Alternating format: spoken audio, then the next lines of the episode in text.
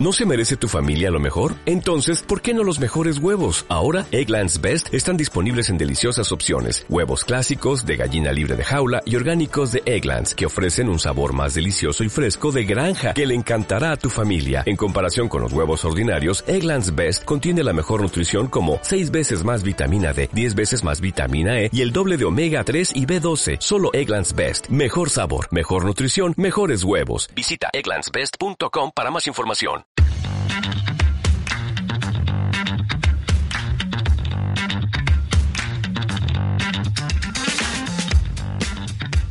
Hola, esto es Tres al Cubo, un podcast de la Asociación Sevillana de Juegos de Mesa y de la red La Tecnología, donde venimos a hablar de juegos de mesa modernos.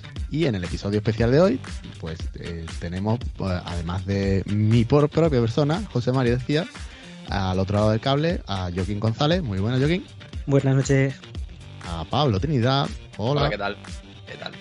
David Muñoz, si no está congelado, estará por ahí. Estoy aquí, creo. Y también tenemos como invitado especial a Miguel Morillo, alias Canino. Muy buenas, ¿qué tal, tío? Buenas noches. Pues nada, bienvenido a este nuestro humilde podcast. Por fin ha llegado alguien con criterio. No, no, Oye. nos, ha costado, nos ha costado seis temporadas, ¿eh? no te creas. Qué cruel. Bueno, Mira pues que éramos optimistas con el título de 3 al cubo. Decíamos, vamos a ser 3 y, y- y nadie más. A ver, no necesitamos nadie más para tener criterio. Fíjate, aquí invitando estos indocumentados. bueno, pues nada, hoy como prometimos en el anterior episodio, si lo escuchasteis en el episodio de Wallace, eh, dijimos que, bueno, que teníamos un debe de hacer un episodio especial donde habláramos un poco de precisamente de el juego que sorteábamos en, en nuestro concurso eh, iconoclasta, eh, que era el Study en Emerald. Y bueno, que, que mejor que invitar aquí a Canino, eh, a Miguel, ¿no? Que nos cuente un poco, pues, bueno, de dónde, de dónde salió todo esto y, y bueno, que, que echemos aquí un ratillo, ¿no? De, de charla un poco distendida, ¿no? Sí, no, que, haga la entrega, ¿no? Y que haga la entrega, claro. claro. Tenemos que decir quién ha sido el ganador de, de nuestro concurso, ¿no? Pues vamos a ver mm, a mal sitio habéis ido a dar, porque mm, tras el trabajo que me ha dado, bueno, que nos ha dado a todo el equipo que hemos hecho la conjunta del Studio in Emerald, pues el, el juego, eh, lo que me apetece sería coger el juego y lanzarlo directamente a la hoguera, ¿vale? Y que se quemase, porque telita. Bueno, pues. Pero, tío, no pues, puedes te hubiera- hacerlo. te hubieras ganado otro. Exacto. Mandas el vídeo, te lo hubieras ganado, tío. Tío, has perdido una oportunidad. Tío, un bucle infinito.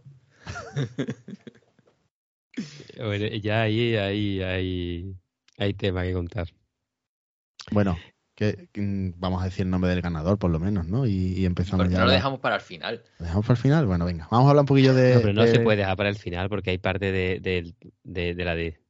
No, de, de, de la discusión que es un poco hablar de concurso, ¿no? no no- bueno, no lo sé. Sí. Hace lo que queráis. Venga, No vale. sé qué digo, no sé lo que digo. Venga, para el final. Haced lo que queráis. Que, mm, que las normas de concurso, como mm, ya que tenemos a Canino, creo que eh, comentarle aquí que, fue culpa tuya, ¿no? Que hiciéramos un concurso un poco camberro. Perdona, disculpa, o sea, ¿cómo que culpa mía?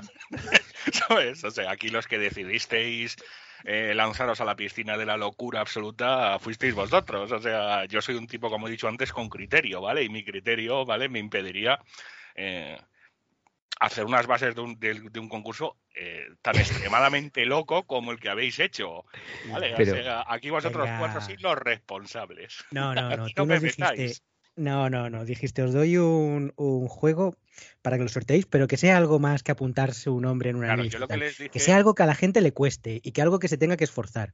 Y eso, después de haber estado pues meses, semanas diciendo que tenemos cierta idolatría al cartón y la madera como elemento propio de, de culto, más allá de las sensaciones que otorga el juego, pues mm, es que van asociados. Entonces, ¿cómo rompemos esa idolatría que le gusta al, al artífice de la conjunta? Pues destrozando un juego. Yo lo que os dije es que eh, el juego que os íbamos a pasar, ¿vale? Os lo pasábamos para que hicierais un sorteo, ¿vale? Y que a cambio le pidierais a la gente que hiciera algo más que simplemente lo de, de, apúntate a mi canal y dame a seguir en, en las redes sociales. Puesto que a nosotros nos había costado trabajo hacerlo, ¿vale? Pues que le costase un poco a la gente un poco de trabajo eh, ganarlo. Ahora bien, una cosa y también, por supuesto, os pedí que, que, fuéramos un poco gamberros. ¿Por qué? Porque, bueno, yo soy un poco gamberro y la gente que participamos en las conjuntas, en líneas generales, somos todos bastante gamberros. Pero claro, una cosa es ser gamberro y que te cueste, y otra cosa es pedirle a la gente que queme un juego. Bueno, yo, yo, yo espero que hayamos cumplido al menos en algo tu expectativa. No, no, no, sí, vamos, están más que cumplidas. A, a, nosotros también nos inspiró, de hecho, tú pusiste en el canal un vídeo que manda también un juego, si no recuerdo mal. Vamos a ver. Eh, para mí es una práctica, eh, o sea, iba a decir habitual, no es cierto. O sea, es una práctica que, que, he hecho más de una vez. Es cierto que cuando grabé el vídeo, grabé ese vídeo precisamente con ese juego, el, el PAX Renaissance, ¿no? Eh, y lo subí. ¡Dios! me, ha, me, ha, dolido.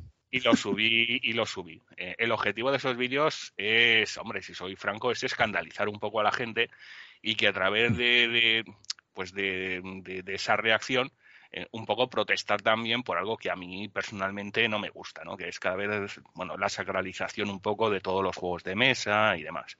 Cada vez es más difícil escuchar una opinión negativa o, bueno, y que se respete esa opinión negativa.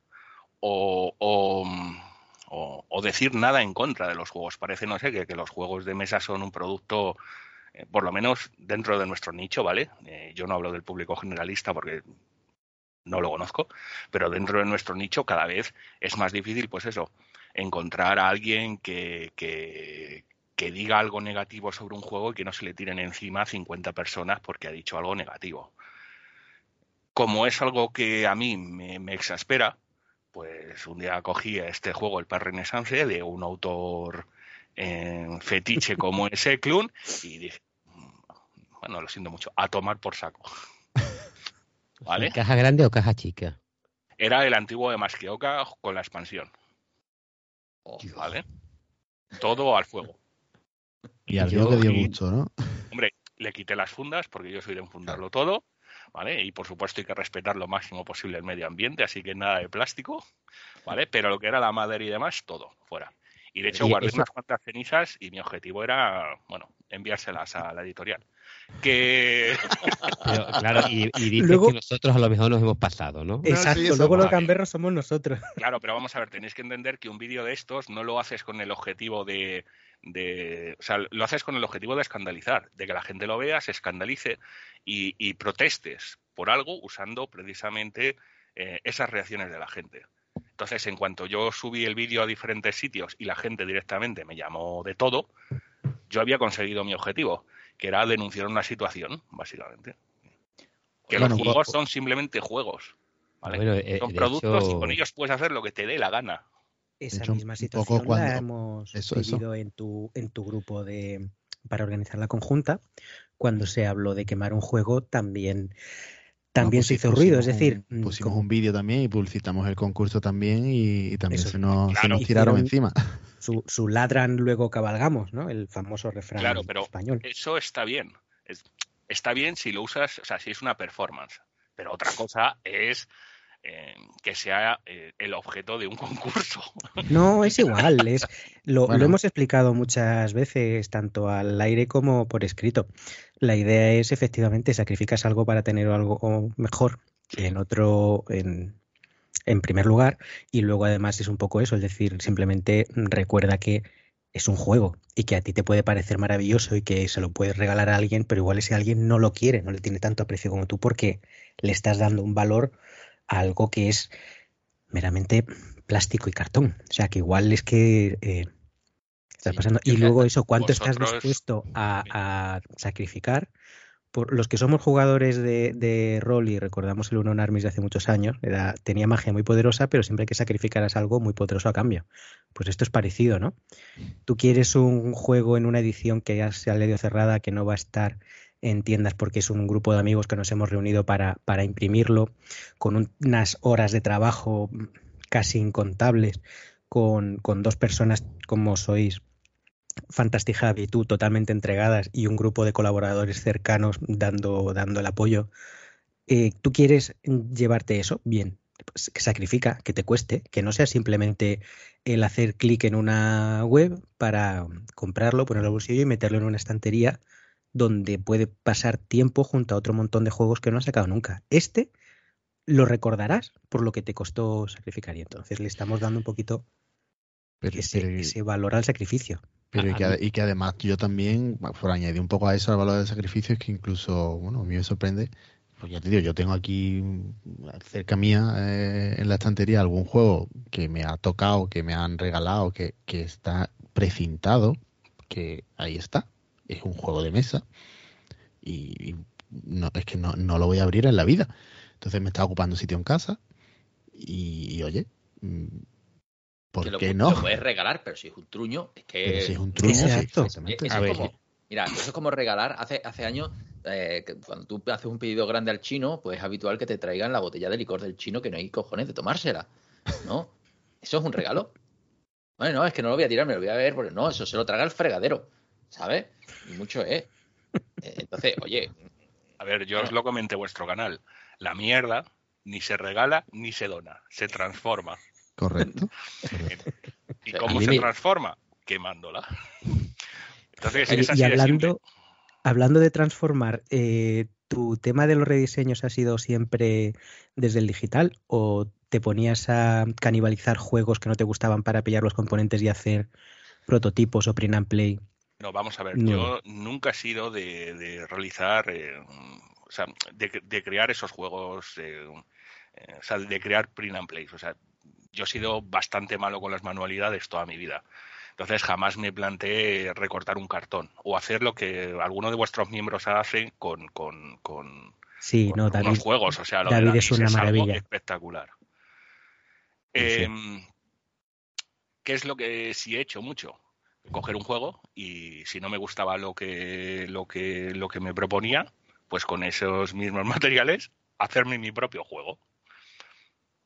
Hacer las modificaciones. No canibalizar, o sea, todos los que hemos jugado al rol, hemos cogido un manual de rol, eh, lo hemos leído, hemos visto una regla que no nos ha gustado y hemos sacado una regla de mesa que Ujú. sustituía y que nos gustaba más al grupo y con, lo que nos- y con la que nos lo pasábamos mejor. Si el objetivo de los juegos, o sea, de cualquier juego, juego de rol o juego de mesa es pasárselo bien, pues yo compro un producto y si ese producto no me convence, tú tranquilo que ya me lo modifico yo para que me lo pase lo mejor posible con, con la gente de mi grupo y con la gente con la que juego.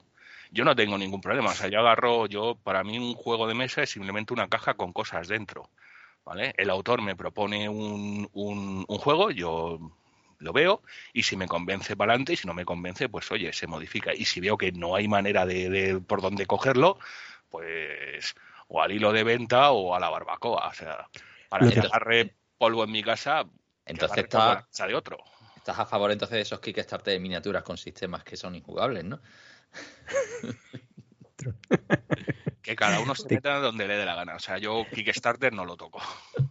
No, pero el, el problema de eso es que te deja en el, en el territorio en el que entonces solo vas a poder jugar eh, siempre con la gente cuando expliques tú las reglas, porque cuando llegas a alguien y dices, venga, vamos a jugar un Catán, y dices, no, no, pero es que yo le cambio las reglas. En mi Uh, casa se claro, juega así. eso. Pero vamos a ver, o sea, Entonces yo vengo. te toca otra vez explicar las reglas. Lo vamos a jugar así. ¿Por qué? Porque es mi casa. Y punto. Sí, pero yo Sí. vengo de una época en la que eh, tú tenías tu grupo de juego y jugabas con tu grupo de juego, eh, yo qué sé, un- una tarde y te tirabas seis horas jugando al mismo juego. Eh, Es a mí, al final, es a lo que me he acostumbrado y a lo que me gusta, tener un grupo de juego estable. O sea, por ejemplo, el Food Chain Magnate, ¿vale? Yo lo juego sin, sin, sin hitos, porque a mí los hitos no me gustan. Me parece que encarrilan el juego. Así que si esa parte del juego no me gusta, la elimino y sigo jugando cuando le explico el juego a alguien, sí, pues oye, digo, mira, em, si quieres jugar al juego con, conmigo, eh, esta parte nos la saltamos. Y a tomar por saco, me la salto. Al fin y al cabo, o sea, el objetivo de un juego es pasárselo bien, no es, no es seguir las reglas al pie de la letra. Yo entiendo que hay mucha gente que, que- que esto que estoy diciendo, le, le- por lo menos en nuestro nicho, ¿sabes? Pues, les aspere, porque yo conozco a varios que, vamos, son los talibanes de las reglas, ¿vale? Oye, que te ha saltado este punto, ¿no? Y... Pero yo no soy así, o sea, yo soy totalmente flexible. ¿eh? Para eso los manuales de Eklund son buenos. Sí, pues vais entendiendo por qué tiré, por qué eché al juego el par Renaissance. Eh, es un club clásico. Yo aquí, yo aquí en casa tengo juegos antiguos, pero antiguos de cuando yo era pequeño, ¿no? Y tengo aquí el, el Hero Quest, el Subbuteo, el, el. ¿Cómo se llama? El Blood Bowl, ¿no? Y, a- y lo abres y en el Hero Quest pues tengo un montón de cartas custom que nos hicimos cuando ya lo teníamos reventado, mapas propios, mm, engendros mm, saliéndonos del tablero a otras losetas fuera del tablero. En el Blue Bowl equipos inventados antes de que saliera la tercera edición con personajes y, y- ya está. Y, te lo hacías y es lo que jugabas y te lo pasabas bien. Que no te lo va a comprar una editorial, pues claro que no, pero es que entonces tú tenías una duda. Es que había, había veces que ni siquiera sabías que tenías una duda en las reglas, porque estaban mal escritas. Así pasó lo de la mente del Hero Quest, ¿no? Y, y te tirabas años jugándolo mal, ¿no? Y, y ya está, y tan felices y contentos. Lo importante es una experiencia de juego en la que compartes pues, espacio con otras personas, te echas el rato y, y demás, ¿no? Así que cuando objetivizamos mucho el tema, al final acabamos, como la mayoría que no escribe la puntuación de la partida en las libretas que vienen en la puñetera caja, porque se les va a acabar los papelitos y luego si los revende, pues entonces se va a devaluar. Iros a la mierda. No, hombre, pero, pero no hay que llegar a ese extremo. Es, es que estamos hablando de cosas que son, pues eso, experiencias vitales. Tú te agarras un. Yo cogí las miniaturas del Risk para inventarme mi propio wargame de miniaturas en la mesa que tuviéramos, mesa grande, mesa chica. Y tirábamos dados de 6 y éramos felices. Vale. Pero cuando tú coges un euro, pues de los que se estilan ahora, no voy a hacer un especial, pero vamos, no, no, no tiene por qué ser un lacerda, pero cuando tú coges un euro más o menos duro, más o menos equilibrado, y te pones y dices, esta regla no la entiendo, la voy a cambiar, corres el riesgo de desequilibrarlo. Sí. Y, y lo cambias porque a ti no te gusta. Entonces, ¿qué haces? Eh, la pruebas, le dices a la gente, vamos a probar esto mm, cuatro veces para ver cómo va. Cuando juegas un prototipo de alguien y te dice, esto lo vamos a hacer así, no tenemos claro cómo va, o mm, hacedlo así y luego al final de la partida me contáis lo que os parece. Pues si algo no te cuadra, lo haces, se lo dices, dices, mira, esto es una porquería. Pero ya está, te vas y si luego sale publicado, pues ves cómo está. Que está con la regla que a ti te gusta, bien. Que no, dices, bueno, pues si me lo compro ya lo explicaré yo como, como yo quiera. Pero meterte en una partida a un juego que has decidido cambiarle mm, el valor del dinero en vez de que esto cueste 3, esto va a costar 5 porque las monedas vienen de 5 en 5 y es más fácil cogerlas. Igual no es, no parece divertido a, lo- a los cuatro que están compartiendo la partida, ¿no? Igual precisamente ha roto pues cierto es equilibrio. Entonces, claro, yo, yo es que le, le doy el, el beneficio de la duda al autor y al editor de que han testeado sus juegos. Por eso cuando un juego no está testeado, luego me da más rabia, porque me deja a mí la responsabilidad de arreglarlo y yo no sé arreglar un juego. Yo no estoy poniendo en duda el trabajo que hay detrás de un juego, ni del editor, ¿vale? Ni del autor. Ni estoy poniendo, ¿sabes?, en, en- en duda el valor de las reglas, ni mucho menos. Yo lo que te estoy diciendo es que los juegos, desde mi punto de vista, son para divertirse. Entonces, Sí, sí. cuando tú te encuentras un juego en el que una regla hace que no te diviertas, no hay ningún problema en intentar modificarla. Que se puede, adelante. O sea, que puedes, pues dirás que no, pues, pues, pues no. Eh, que eso implica cierto desequilibrio. Oye, si un juego con cierto desequilibrio hace que te lo pases bien, es fantástico. ¿Qué Pero más? que- me- ¿Qué me importa a mí que haya cierto desequilibrio? Si a mí lo que me importa es pasármelo bien. Si yo consigo pasármelo bien, y, y cuando digo yo, digo eh, el, el grupo en el que juego. O sea, yo no voy a una partida diciendo aquí lo importante es que yo me lo pase bien y el resto que os den por saco. No, vamos a ver, son mis amigos. Mi intención es que nos lo pasemos bien todos. Si, si vemos que una regla no nos convence o una serie de reglas no nos convence, las modificamos para que más o menos nos, nos, nos guste a todos y nos lo pasamos todos bien, pues para adelante. Hay que desacralizar un poco eh, los juegos. O sea, últimamente, eh, cada vez que escucho un podcast o cada vez que escucho la opinión de la gente, eh, parece como si se tuvieran a los juegos en altares, son intocables. Y no, son productos. Tú te lo compras y puedes hacer con él lo que te dé la gana, Ya es tuyo, claro. porque es tuyo. Disfrútalo de la mejor manera posible. Como si quieres tirar todo y jugar solamente con la caja. ¿Vale? Como Uy, hacen los niños. Como Pues, los como- pues ya está. Lo puedes hacer, no hay ningún problema. Bueno, yo lo que veo es que David va a abandonar nuestro podcast para irse contigo y montar uno porque él es el amante de la regla casera. O sea, creo que no hay juego al que yo haya jugado con él que no haya dicho esto le podemos hacer un GG, pero no lo vamos a hacer porque sabe que a mí mm, hasta que no están probados en varias partidas no me, no me suelen gustar. Digo, No, a mí- si el autor lo ha puesto así es por algo. Lo que pasa es que Claro. luego, bueno, todos conocemos ejemplos infames de, de juegos que siempre se dice poco testeados, ¿no? Es decir, tú has cogido esta idea, pero a ti no te han... Tú esto lo has probado directamente con tus amigos y no se lo has dado a gente que no te conoce simplemente con el libro de reglas para ver si lo saca adelante, ¿verdad? Hombre, los, Entonces- los, los buenos juegos, o sea, el- eh, generalmente no van a necesitar que les toques, ¿no? Pero hay cosas. A mí un juego, por ejemplo, me gusta mucho, que es el Black Bear, el de el Barba Sí. Negra de Avalon Hill. Es un juego sobre la piratería, o sea, no de piratas, ¿vale? No al estilo de llevamos a Jack Sparrow. A Jack Sí, Sparrow. sí. No, es un juego de piratas, donde lo pasas mal siendo pirata y tiene un sistema de turnos que es atroz, atroz, en los que a lo mejor es un juego de, yo qué sé, cuatro horas y te tiras una hora sin jugar, mirando cómo juegan los demás o cómo juega el juego de manera automática. Sí. ¿no? Ese sistema de turnos, eh, estábamos en- hablando de la época sin internet, sin foros, ¿vale? Con lo cual había que hacerle un apaño. O sea, es que a poco que, que hubieras jugado a cualquier otra cosa ya te dabas cuenta de que eso había que hacerle un apaño. Y nosotros hicimos nuestro propio apaño. Después ya salió Internet, ya salió la BGG, ya salieron los foros y ves que el resto de aficionados han hecho lo mismo que tú y estaban poniendo sus apaños al sistema de turno. ¿Vale? Que, que ya no estás tú solo, que no eres el único loco que ha visto que eso No funciona. Vale, no, no, no tiraba. Y para adelante. Con el food chain que he dicho antes, yo quito las, las, las, mi- las, mm, los hitos. Pero en el propio manual te dice que puedes jugar sin hitos. Mm, Cierto. sí, Es una de las opciones. A mí me gusta más jugar sin ellos. ¿Vale? Creo que los hitos encarrilan un poco la partida. Mm. Y al final, a- bueno, a mí Exploter es una casa de juegos que me gusta muchísimo. ¿vale? Muchísimo. Creo que hace unos juegos que te vuelan la cabeza, en líneas generales. Y este me encanta, el food chain. Y sobre todo me encanta el, eh, la lucha económica que hay con el rollo este de la oferta y la demanda. Y oye, ¿has probado el, los hitos de, de ketchup de la expansión? No, la expansión no la he probado. Eh, a mí el juego base del food chain me parece... O sea, me parece Perfecto. fantástico, No, perfecto. como es una expansión modular, pues tú puedes coger los, los hitos únicamente y te Mm. cambia un poco el setup y, vamos, que te pillas una de las imágenes de que hay en la BGG, no hace falta ni, ni imprimírtelo ni nada, ¿sabes? Te lo apuntas por ahí y lo, y lo pruebas a ver cómo lo, lo lo que te mal- parece. lo malo de la expansión es que vale lo mismo que el juego base, tío. Sí. Prácticamente. Yo porque la pillé golpeada Sí, me la, me la robaste a mí y Sí. llegaste antes que yo. in, in your Mira, face.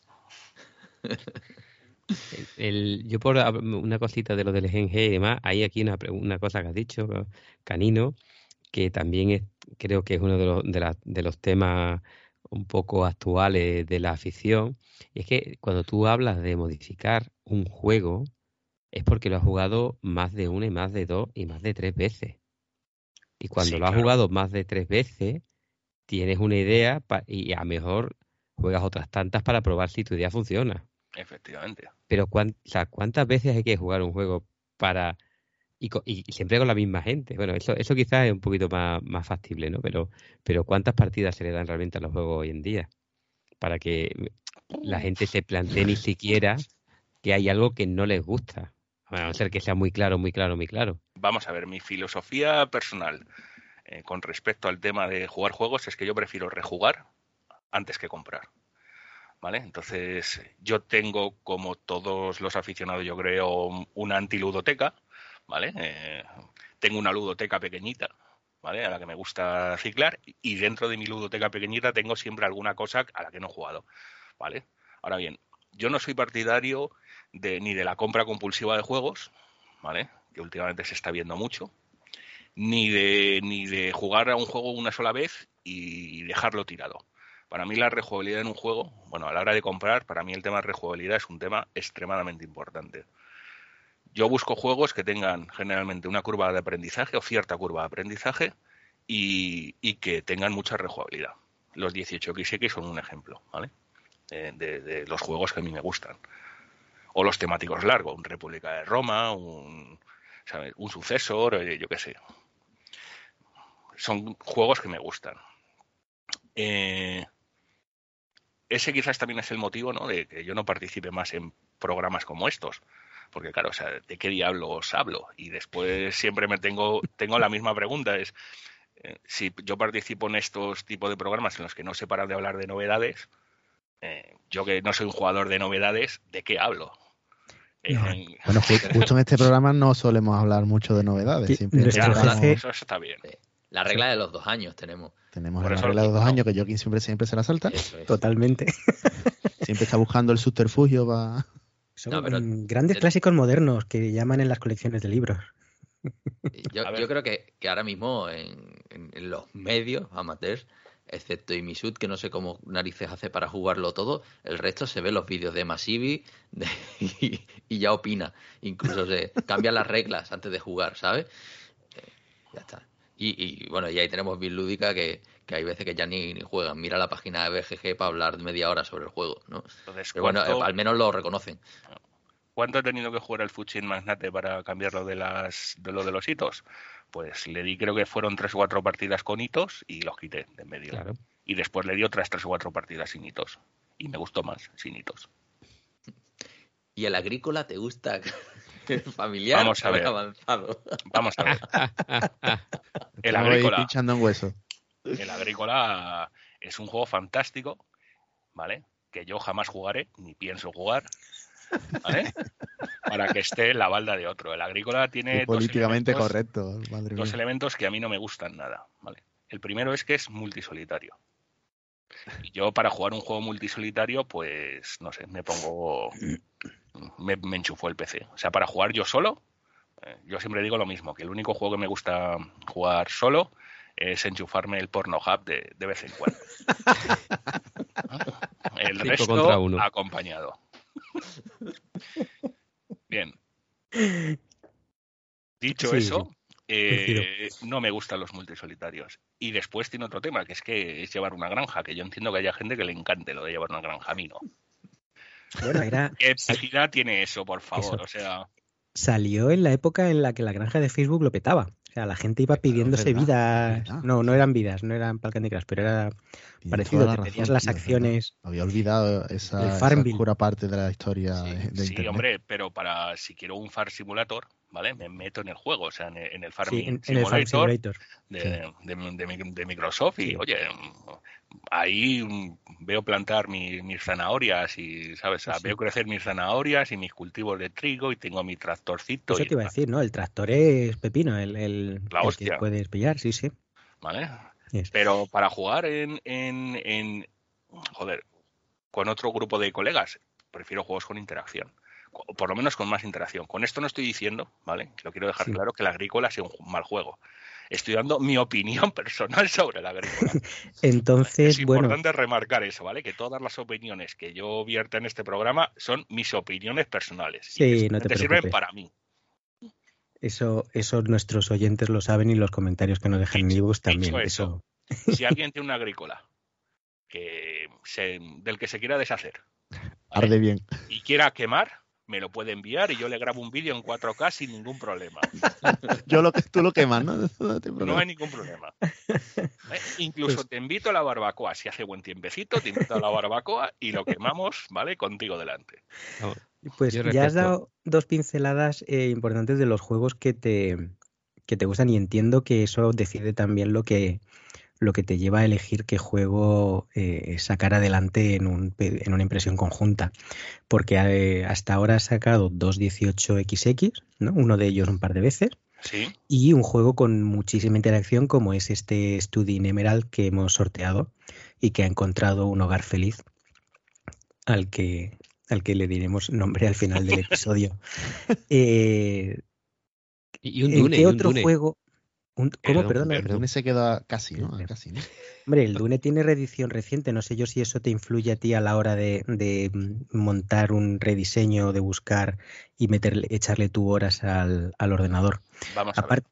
Aparte de eso, de juegos con una gran interacción entre, entre jugadores y una alta rejugabilidad, ¿qué juegos te gusta a ti sacar o, o qué otra norma no escrita te has impuesto para, para montar un rediseño y una, una conjunta print and play? Vamos a ver, vamos a ver. Eh, lo del Dune eh, fue una de las, de las eh, primeras iniciativas en las que estuve metido con el tema de las conjuntas. No terminó de seguir adelante, ¿vale? Precisamente porque Gale Force 9 sacó su edición y entonces preferimos parar para evitarnos problemas o posibles problemas. Eh, a raíz de ahí, efectivamente, sacamos otros juegos. Empezamos con varios 18XX porque es una franquicia, bueno, es una serie de juegos que me encantan. Y otros, eh, bueno, y después de eso, ¿vale? Me acabé un poco cansando de los 18XX y decidimos ir a por a por una de las bestias de este mundillo como es el Studio Emerald. Organizar un rediseño completo eh, y, ver cómo, cómo lo sacábamos adelante. Me puse en contacto con Fantastic Javi precisamente porque su rediseño me gustaba bastante y desde ahí partimos. ¿Cuáles son los juegos que a mí me molan? Bueno, ya os he dicho, juegos con interacción y juegos em, con cierta carga temática. ¿vale? ¿Cuáles son los límites que me pongo? En principio solamente uno, que no haya versión comercial. ¿De acuerdo? Eh, una de las cosas que yo no quiero es meterme en líos con una editorial. Con una editorial o incluso con otros aficionados a las conjuntas. He estado tentado de hacer algo con Arcan Horror, LCG, que es un juego editado, pero claro, eso es pisarle el terreno a otros compañeros que organizan conjuntas precisamente con ese juego. Y es algo que también me quiero evitar. Eh, básicamente yo lo que quiero es evitarme la mayor cantidad de dolores de cabeza posibles, ¿vale? Ya bastante dolores de cabeza suele ser una conjunta normal, como para encima estar detrás, eh, o sea, tener detrás siempre, pues eso, la, la, la cuchilla del verdugo eh, pendiendo sobre tu cuello. Eh, es algo que me quiero evitar lo máximo posible. Y para eso ni juegos editados ni, ni juegos comercializados. O sea, juegos comercializados. Yo no quiero meterme con editoriales que tengan juegos comercializados. Es así.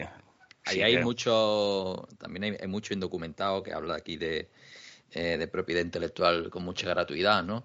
Realmente los juegos no son patentables con lo cual, mm, las mecánicas te las puedes ventilar tal cual. Lo que sí hay que tener cuidado es de no utilizar elementos gráficos ni marcas comerciales. ¿Vale? Que eso sí es registrable siempre y cuando lo haya hecho cada una de las marcas. Así tenemos el texto, el, texto del manual sí es registrable, pero el resto de la mecánica del juego en sí no. Claro, entonces por eso te encuentras un HeroQuest 25 aniversario, ¿vale? Pero Bueno, ¿te lo encuentras seguro? No, bueno, no, te lo encuentras. No, pero que hizo el, la absoluta estupidez de que lo único que copia es la marca comercial. El juego ni siquiera lo copiaba. ¿no? Tú dices, mira, que lo único que puedes copiar no lo hace y lo que no. hay que ser un poco inútil. En fin, pero que, eso evidentemente mm, hay muchas empresas que tienen el músculo para hacerte la vida imposible, aunque sepas que no llevan la razón y así pararte, ¿no? Ahí tenemos, A ver, pues, yo lo que creo es que hay muchos canales de conjuntas que se dedican a sacar expansiones fan-made, ¿no? O material extra de juegos que ya se publican actualmente. Pero hay mucho juego que está metido en un cajón. Sí. Que sí, los derechos los tiene alguien, pero lleva 15 años sin editarse o, o más, que son buenos juegos, que la gente los tiene en cierta estima, que nadie los va a tocar porque son productos pues, pues muy grandes, muy complejos, muy, mm, yo que desde el punto de vista editorial no sabe si van a ser rentables o no. Y esos juegos, ¿qué hacemos con ellos? Bueno, pues para eso eh, estamos los aficionados, mm. para rescatar toda esa cantidad de juegos que, la gente eh, muchas veces nos juega por desconocimiento y que la gente que los juega los sigue jugando. el ejemplo perfecto de todo esto, los 18XX juegos que llevan 25 años o 20 años en el mercado y que no tenían ediciones comerciales hasta hace relativamente poco que se han puesto de moda. Pero el 90% eran todos ediciones fanmade y la gente los jugaba, los jugaba en plataformas online que habían subido su versión, ¿vale? De ese juego, pero no había una versión física. Entonces ahí, coño, entramos los aficionados a intentar rescatar el, el ese juego en concreto. Y después, cosas como el 17, que sí estaban comercializadas. Eh, cuando nosotros nos planteamos hacer el 17, que ese se comercializaba, lo comercializaba una empresa en Estados Unidos, bajo, o sea, una imprenta en Estados Unidos bajo demanda. Eh, y estuvimos haciendo los cálculos, nos salían como 450 euros traer uno. barbaridad. Uno full equip, ¿no? Claro, porque eran. Eh, 200, juegos de, 200 euros del juego, pero si quieres las planchas eh, recortadas, añade 50 dólares. Y si Sí. quieres eh, tal, añade 50 dólares. Y si, Si quieres caja- saltarte la lista de espera de dos años, eh, 100 dólares 50, más. 50 Más, dólares. más 50 dólares de gastos de envío, más y se te ponía la cosa en Igual que la 400. aduana. Sí, sí, sí. Efectivamente. Hombre, con los Nosotros- 18 ¿Qué? XX es que se nos olvida lo que era hace 10 años. Ya es, es que no tiene nada que ver. Que hace 10 años era un tiene nada erial. que ver, pero cuando hicisteis el 17 y el 89 es que todavía no había cambiado el mundo. Estaba a punto, ¿no? Pero fue previo. Efectivamente. O sea, el último que hicimos fue el 89 y ese nos llegó justo antes de que eh, nos Sí. encerrasen tres meses en casa. O sea, Sí. ¿vale? tres o cuatro meses, no me acuerdo ya cuándo fueron. Pero nos llegaron los palés en ese momento.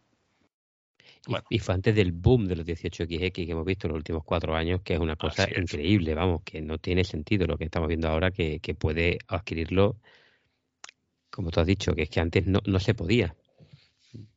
Pues No- no con esas características, eh, hay un juego, no, no es muy viejo, no tuvo mucha distribución. No sé si te suena. ¿Tú conoces un juego de Wallace que se llama God's Playground, que va de polacos y lituanos resistiendo el ataque de los otomanos? Tirando tiene la caña. Si te digo la verdad, no me suena de nada.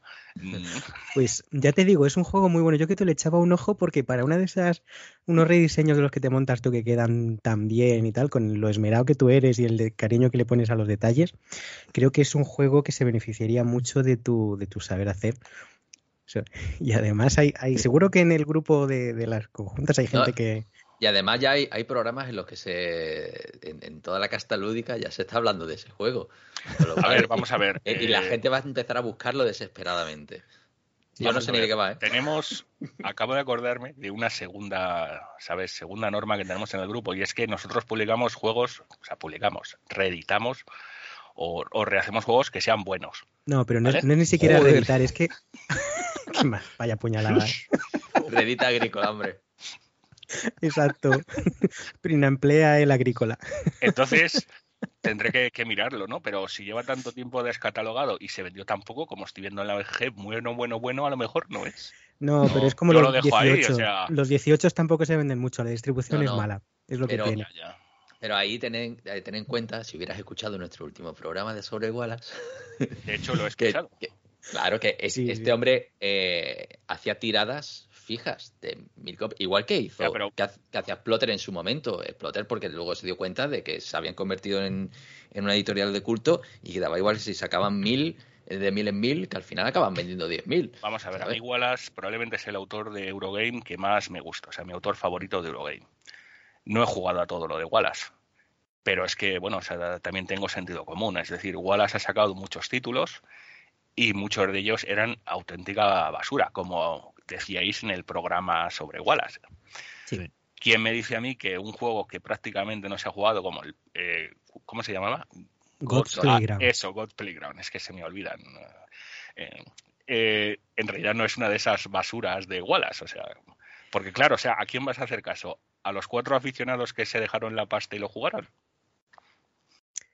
Cierto, cierto. Y si fuera más... fa- Lo malo es que estamos aquí un poquito en, en un bucle como el de antes cuando quemábamos un estudio en Emerald. Si fuera No me más digas- fácil encontrarlo, no, podrías Perdona probarlo, pero como no lo encuentras, me no, digas lo que puedes tú eras probar. uno de esa gente que se gastó la pasta. No, no, yo no lo, Ah. yo no lo tengo. De hecho, lo ando buscando desde hace mucho tiempo y había quien, quien pedía en, en de segunda mano tiene un precio que considero que no lo vale, pero el juego en sí me gustó cuando lo, lo jugué. Entonces, por alimentar ese coleccionismo lúdico que decíamos de, de idealizar un poco los juegos como elementos de colección, no solo como eh, artefactos divertidos. Pero hay, hay juegos, bueno, hay partidas que te hacen mitificar algunos juegos, ¿no? Y, y hay muchas veces que, no sé, se alinean los planetas y tienes una buena experiencia, puede ser por el grupo que está en la mesa, porque un día vas sin ningún tipo de expectativa y, y de repente tienes una sensación sobre un juego que no se corresponde luego en una segunda partida, ¿no? Entonces, eso yo creo que nos pasa mucho. Y, no sé si recordáis, en el podcast eh, hablé del Grid Incorporated de Splotter como mm, pepino. Y la siguiente vez lo jugué y lo vendí. ¿Vale? Mucho criterio. Sí, No, Sí, es- ahí, ahí se ve. No, no, al- exacto. Lo habla eh, en el primer programa, dice que está estupendamente, lo consigue vender de segunda mano y luego dice, vale, ahora que lo he colado, esto es una basura, no lo juguéis. A menos que el señor alemán supiera español y, y escuche poca en español, no. Vamos a ver, desde mi punto de vista, los juegos son herramientas, ¿no? Herramientas que ayudan en la interacción social. Como puede ser, por ejemplo, el alcohol, ¿vale? Hay mucha gente que para interactuar de manera social necesitan, pues eso, eh, beber. Eh, curiosamente, beben una gota y, y su personalidad cambia completamente, ¿no? Pues los juegos no dejan de ser otra herramienta, o por lo menos es mi punto de vista, ¿no? que se usa también para ciertas interacciones. Con lo cual, claro, hay veces que esas interacciones son fantásticas y un juego te parece algo increíble y otras veces que esas interacciones son horribles.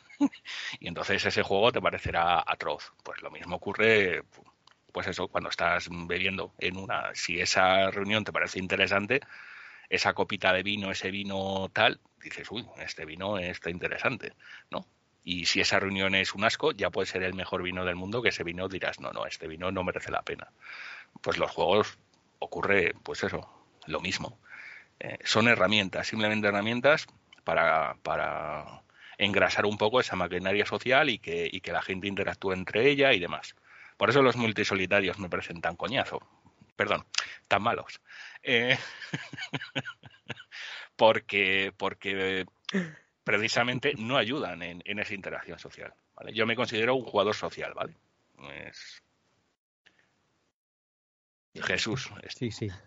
Entonces, el, el Mus es un gran juego, ¿no? El Es mus es lo mejor. Claro, Claro. mus es perfecto, tiene todo, tiene bluffing, tiene mayorías, tiene carrera a los puntos de victoria. El mus, el mus es tremendo. Pues sí, David, tú que tienes la escaleta continua.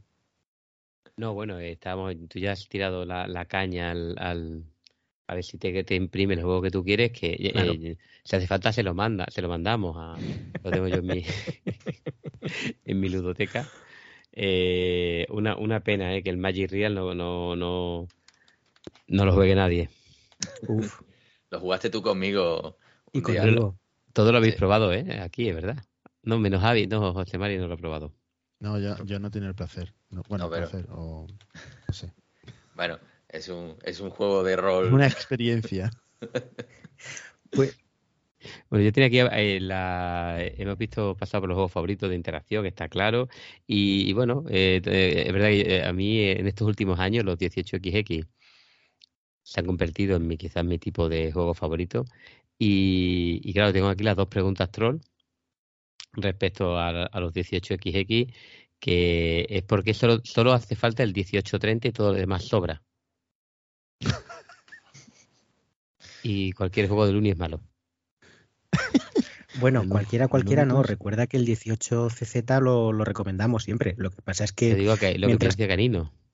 Eso es Ah, la frase de Sí, sí, sí. Bueno, Vamos a que ver. decir antes eso. Pero- ah, en eso tiene mucha razón y tiene criterio y por eso ha venido a dentro nuestro de los dentro de los 18xx eh, ya sabéis que básicamente hay dos ramas la económica que se basa generalmente en el en el 1830 en el 1830 en, pues eso para, para basar sus, sus mecánicas de juego y las de construcción de vías dentro de esas dos ramas yo me decanto por la de por la económica. A mí me gustan los 1830 y los que se parecen un poco a pues pues a ese juego. Y dentro de los 18XX últimamente a mí me da la sensación, y es una impresión personal, que, que- que están apareciendo juegos que se intentan adaptar al público que está llegando. Como el público que está llegando, la mayoría vienen del mundo euro, eh, lo que están haciendo es adaptar em, el sistema a los gustos de esa gente. Y los gustos de esa gente, y, perdona, eh, bueno, y quiero pedir perdón a esa gente si se sienten ofendidos por lo que voy a decir, ¿no? Son los de mucho minijuego, mucho mini track, mucho tal. ese no es el espíritu, desde mi punto de vista, de los 18XX. El espíritu de los 18XX son juegos relativamente sencillos, con unas reglas eh, claras y estructuradas, sin minijuego y sin narices. El objetivo de todo esto es que la gente integre rápidamente la mecánica y empiece a darse de palos. Porque el objetivo es interactuar entre ellos, no que la gente se dedique a jugar a minijuegos dentro del 18XX. Los diseños de Loni, o Lonnie Ogler creo que es el autor, Sí. me parecen que la mayoría de ellos, no voy a decir todos porque claro, no conozco todos los Tiene juegos que ha hecho, Tiene muchos juegos. ¿vale? Pero creo que la mayoría de los que conozco están llenos de minijuegos, mini reglas y mini excepciones. Y bueno, yo entiendo que haya jugadores que les gusten eso. A mí no. Y no es que no me guste un poco, es que no me gusta nada. Entonces, si ya soy vehemente ¿vale? a la hora de expresar mis opiniones, pues cuando pillo uno de estos juegos soy el doble de vehemente. y los mando a freír espárragos. Oye, ¿y, lle- y llegaste a probar el 1865 Sardinia? Eh, a ver, vamos a ver, tengo un colega, el que me metió en esto de los 18XX, que se lo compró. Lo desplegó, me explicó las reglas y le dije que por favor lo volviese a guardar y que se lo metiese y que sacase el 30. Y que sacas el 30 que estábamos perdiendo. Efectivamente. Y, y por ahí estaba el de la cerveza, ¿no? También ese que... Sí. A ver, yo quiero El decir Dortmund. que el primer juego de mesa al que jugué en mi vida eh, fue un juego que se llama Pershing Arms. Eh, Ostras. es un napoleónico y la partida duró seis meses. Ostras. y llevaba a los prusianos y me dieron por todos los lados. Porque era- estábamos hablando de la época en la que tú te metías a jugar con un grupo de gente que llevaba generalmente 5 o 6 años jugando y no tenían piedad ninguna contigo. Y te metíamos en lo más duro y recibías hasta, vamos, o sea, por todos los lados. Y bueno, cuando salí de jugar ese juego, dije que no volvía a tocar un napoleónico, algo que, que no he hecho, ni un juego de ese estilo en la vida. Y no he vuelto a jugar un juego de ese estilo en la vida, ni pienso. No me, No hay tanto tiempo, ¿no? no. Y el segundo juego que jugué fue en 1830. Mola. Hay, hay un poco de entonces de nostalgia, ese defensa. Muchísima nostalgia. Muchísima. O sea, no, no un poco, muchísima. De hecho, la primera partida de 1830 la jugué. Estos cabrones que tengo como amigos vinieron a por mí y no les hablé durante dos semanas. Te, veo, ¿Vale? ¿cuánto- te comiste un dump, te, te comiste un train rush, Me hicieron normal. de todo. De Nada todo. de eso de, oye, no te vayas a quedar con dos acciones. No, no, no. Tú, sí, sí. Esta, esta da dinero, métete, métete. Ya, ya, a las dos semanas, cuando volví a quedar con ellos, les obligué a traerse el 1830 y volvimos a jugar. Y me tiré otras dos semanas sin hablarles. Oye, es que también hay, hay veces que por intentar suavizar el aterrizaje a este tipo de juegos, acabamos jugando por los demás, ¿no? Entonces, hombre, eh, ni, ni, ni uno ni otro, ¿no? Es decir, también el que viene tiene que equivocarse él solo. Pero, pero los 18XX son un poco duros porque son muy largos, ¿no? Es que, es lo de las partidas está muy preciado, ¿eh? Echar un día entero en 18XX, una primera partida, yo lo veo tan tan complicado. Ya, pero tan eso lo decimos tú y yo que somos. meses a, una- a un día entero tampoco está mal. Eso lo decimos tú y yo que somos antisociales y no, no vamos a ningún club. Esta gente que, que tiene la costumbre de jugar y que tiene donde dejar los juegos montados. Eso, porque Bueno, tú juegas en club. ¿no, Antisociales no, tío. Es que también hay que hay que gastar muchos puntos FP, ¿no? No, pero en- cuando tienes un club puedes dejar el tablero montado y ya terminarás Ah, la bueno, partida sí, sí. En, en otro momento. ¿Tú las juegas de continuo, Canino, o eres de los que lo deja y lo continúa en otro momento? Es decir, ¿a roles o a setas? O bueno, vamos, vamos viendo y cuando tengamos que parar, paramos y ya retomaremos. Mira, yo solamente he estado en un club en mi vida. Fue en Mecatol. Y duré tres meses. O menos, menos mal que no ha dicho en el colore o algo, en un club. ¿Vale? Sí. Los que, los que conozcáis tal, mm, bueno, duré tres meses porque me echaron. Entonces, eh, sí, ahora estamos en una iniciativa, ahora estoy, estamos montando una iniciativa en una biblioteca del barrio, pero quedamos a jugar los sábados por la mañana, simplemente. No es más. eh, yo me muevo por todo Madrid. Yo he estado jugando, yo creo que en todos los clubes de Madrid, he estado jugando en reuniones privadas, he estado jugando en convenciones, he estado jugando, en- yo juego donde puedo. Eh, he tenido grupos eh, exclusivos durante muchos años, a lo mejor dos o tres grupitos y quedábamos en casa de un colega. Eh, tengo las partidas, bueno, donde quemo eh, los juegos eh, son mis colegas, los colegas de, bueno, el que me metió en el 1830, o sea, mis colegas de hace veintipico años. Eh, y quedamos todo el día, quedamos para echar una barbacoa y quedamos desde por la mañana, comemos y bueno, podemos sacar un juego, no podemos sacarlo. Yo juego donde puedo. Después lo otro. ¿Soy partidario de dejar montar una partida? Pues depende. Es decir, si es un, estamos hablando de un juego de seis meses, pues eso hay que dejarlo montar en algún lado. Pero lo normal es que no, o sea, yo lo normal es que coja, eh, saque mi alta tensión de dos horas de duración y acabe jugando durante cuatro horas a la alta tensión, porque nos dedicamos a los colegas a, a hablar entre nosotros, picarnos y ese tipo de cosas, y la partida la multiplicamos por dos en duración. Y es que además no tenemos ningún, ningún estrés, o sea, porque como quedas con los amigos, quedas pues eso para charlar con ellos, tomarte la copita, el cafecito, tomarte la comida, eh, hablar y el juego está ahí, vamos jugando poquito a poco. Y bueno, si tardamos cuatro horas, pues cuatro horas, qué da. Ya, pero cuatro horas es que está todavía en el margen de lo asumible. Es decir, cuatro horas son de 5 a 9, cuatro horas es, pues bueno, una tarde fácil echada. O si e- echas, juegas por la mañana de 10 a 2, no tienes ni que madrugar mucho ni que comer muy tarde. Pero un cuatro horas, cuatro horas para un 18XX tienes que ir muy apretado y quitas esa parte de conversación y de chascarrillos. A ver, Entonces, cuando tienes que quedar para jugar seis horas, que te ponen en la caja y sabes que van a ser nueve, eh, ¿reservas un día entero o Sí. dices, no, venga, hacemos hoy y ya la semana que viene la, la rematamos? sí, sí, o sea, yo soy partidario de rejugar y si soy partida- partidario de rejugar, eso implica que si yo tengo que reservar el día entero, intento reservar el día entero. Yo prefiero jugar una vez al mes, una vez al mes, o sea, 12 partidas al año. Y que sean 12 partidas de 10 horas, que no echarme, que quedar todos los días para una partidilla de hora y media. Paso, para eso prefiero, yo qué sé, leer, me gusta más, o ver cosas en YouTube, en Internet. ¿Vale? Prefiero hacer ot- otras cosas antes que, que, que jugar a esos juegos de una hora, que es que no me dicen nada, es que en línea no me dicen nada, y como no me dicen nada, ¿para qué? No, más que, más que jugar a otras cosas es eso. el, eh, es que, por ejemplo, eso que dices, reservar 10 horas un sábado, aunque sea una vez al mes, eh, bueno, a nosotros cuatro nos cuesta la misma vida. Claro. Pero el, el hecho de decir, bueno, pues uno de nosotros tiene mesa grande, lo podemos dejar desplegado, ya nos veremos dentro de una semana, un par de semanas y retomamos la partida desde, desde donde quedó. Esa era la, la idea, porque bueno, es cierto que sí, cuando la, la cortas, por usar en términos de 18x, cuando lo dejas en al final de la fase verde, antes de entrar en, la marrón, dices, este es un buen momento, porque se va a comprar el primer de 5, pues dices tú, venga, volvemos.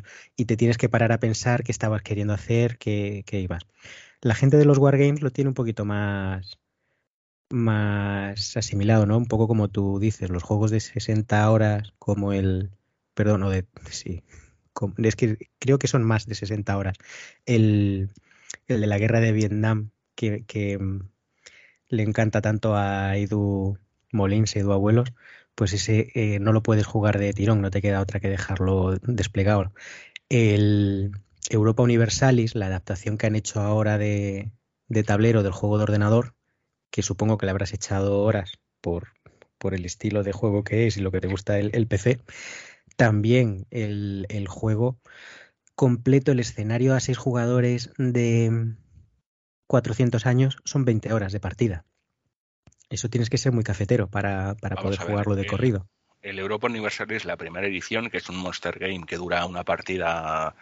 Pues si eres contable, te gusta mucho. Yo no soy contable, con lo cual es uno de esos que mandaría directamente a la barbacoa. El, eh, bueno, pero vamos, o sea, es que me parece un juego aburrido, no, aburridísimo. El Europa Universalis es la primera edición, ¿vale? El Monster. En PC tampoco lo juego. Eh, los de Paradox, eh, lo siento mucho. Eh, demasiado nivel de complejidad. O sea, eso, pues nada. Para el contable de turno, que son tablas de Excel, y le parecerá fantástico. Eh, yo empecé el juego cosas mucho más ligeras, ¿vale? Yo soy más de, lo siento mucho, más de shooter. Más de, ¿sabes? Yo tengo que ver cabezas reventar. Eh, porque si no, saber, no soy feliz. O sea, hasta en juegos, hasta en juegos de PC yo necesito interacción. bien, bien. Y después la última edición del Europa Universalis, pues francamente no sé eh, ni cómo estará. Es un Kickstarter y es que yo Kickstarter ni lo toco. No, pero era por, por mencionar un poco eh, lo que es un juego largo de los de, de jugar. Es decir, si prefieres la, la, partida de, venga, el tiempo que le tengamos que dedicar, pero si es uno de los de 60 horas, 20 horas, Mira, horas eh, prefiero no meterme porque si no la termino hoy, eh, no voy a ponerme dentro de dos semanas a tratar de recordar qué estaba no haciendo tengo... y tratar de sacar sí. adelante. Si tengo sitio donde dejar montar la partida, se queda montada la partida y sigo. No hay ningún problema. Ningún problema. Ahora bien, hay otros juegos que es que paso. O sea, yo el República de Roma es un juego que me gusta mucho. Puedo haber echado 30 partidas y debo haber terminado 5. y os comieron los bárbaros en 17. No, no, no, no, no, no me entiendes. No es que, nos, no, es que sí, no haya sí. terminado, o sea, esas son, esa es una partida terminada. O sea, si me comen los bárbaros es que ha terminado la partida. No, no, es que la partida ah, vale. no la he terminado. O sea, yo, nos hemos quedado a mitad de la partida. Porque tras 12 horas jugando, pues nos hemos girado a mitad de la partida. Vale, pues ya vale, está. vale. Ciérralo, ya jugaremos otro día porque entonces lo has mencionado varias veces para lo que usas el ordenador. En ninguna de ellas ha salido ni eh, ni Basal ni sobre todo 18XX Games o Board 18. Ni va a salir. Quiere decir que los va a salir porque porque va a salir por la ventana tirado. El Evangelio, Guillo. Vamos a ver, eh, a mí me gusta el juego como, como herramienta social. Y yo lo siento mucho, jugar online tiene una herramienta, o sea, me parece que es cero interacción. Creo que si tú estás jugando un 18XX online, eh, si lo juegas como lo juegan algunos de mis amigos, yo tengo colegas que, que juegan con vosotros a esos 18XX, uh -huh. pues lo juegan mientras están atendiendo al niño o se les olvida el turno ahí que tienen que hacer. Eso mientras, no es jugar mientras un... que están grabando un podcast, por ejemplo. Sí, eso no es jugar un 18XX. Sí, bueno, me toca, sí. José Mari. Un segundo, No, un segundo, sí, sí. Espera, espera. Hay una, estaba a punto de borrar una partida en la que estás tú, así que no me tires de la lengua. No, pero, eh, mm, por ejemplo, hombre, ahora ya hemos salido de la pandemia, esto hace dos años no estaríamos diciendo Sí. nada, pero jugar en online con una llamada o bien un Discord o bien un Skype, pues mm, es cierto, no es lo mismo que estar y verle la cara al otro en, en directo, pero no sé, tiene un poquito de... Si la partida va ágil en los turnos en el día y te da para jugarla en, en unas pocas semanas, no sé. A mí lo que me parece es que es, cambia mucho. Lo que pasa es que el mecanismo de los juegos lo aguanta, lo aguanta todo porque son juegos bastante buenos. Entonces, son partidas mucho más matemáticas. Te da para pensar, te da para ver, puedes planificar cuánto dinero va, te va a quedar, puedes hacer un turno de simulación. Ya lo hemos Entonces, comentado, eso- son vamos a casi ver. otros juegos, sí. Sí. ¿Cuál es el título completo de 1830? Railroads and Robert Barons. Vale. Vías de tren y Robert Barons. Es decir, estáis jugando 1830 con vías de tren, pero sin Robert Baron. Pero es verdad que, que el, eh, ha cambiado un poco, ¿no? Eh, porque eh, le hemos contado aquí, pero no- nosotros empezamos a jugar por internet con Board 18 antes de la pandemia y solo jugábamos una partida. Y aquella partida sí había interacción. Cuando Sí. jugábamos una sola partida sí teníamos interacción. Yo recuerdo de haber entrado en un cine que me estaba haciendo una OPA en el 46 y el móvil echaba, estaba ardiendo. Con la primera OPA en el 46 estaban Pablo y Joaquín disfrutando de la tarde. vamos. Totalmente. Hombre, yo creo que será la única OPA que te hemos podido hacer a lo largo de nuestra vida. Si siempre gana Gañán. Bueno, pero eh, a lo que yo refiero que es verdad que, que el juego online desvirtúa la interacción, ¿no? Cuando, sobre todo el 18xx.game, que te lo hace todo por ti y, y, y tiene como menos precio, menos valor, ¿no? Eh, jugarlo por, te- por, por, por Skype yo no lo veo mal. Si se juega por Skype, viéndote las caras. Que, que hace, no, no lo hemos llegado a hacer, pero, o sea, lo hemos hecho un par de veces y es divertido. Pero es verdad que, que yo echo de menos cuando solo jugamos una única partida. Vamos a ver, o sea, yo en una partida en física, si veo que David es el rival a batir, yo me siento al lado de David y durante toda la partida empiezo, uy, ¿has visto esa compañía?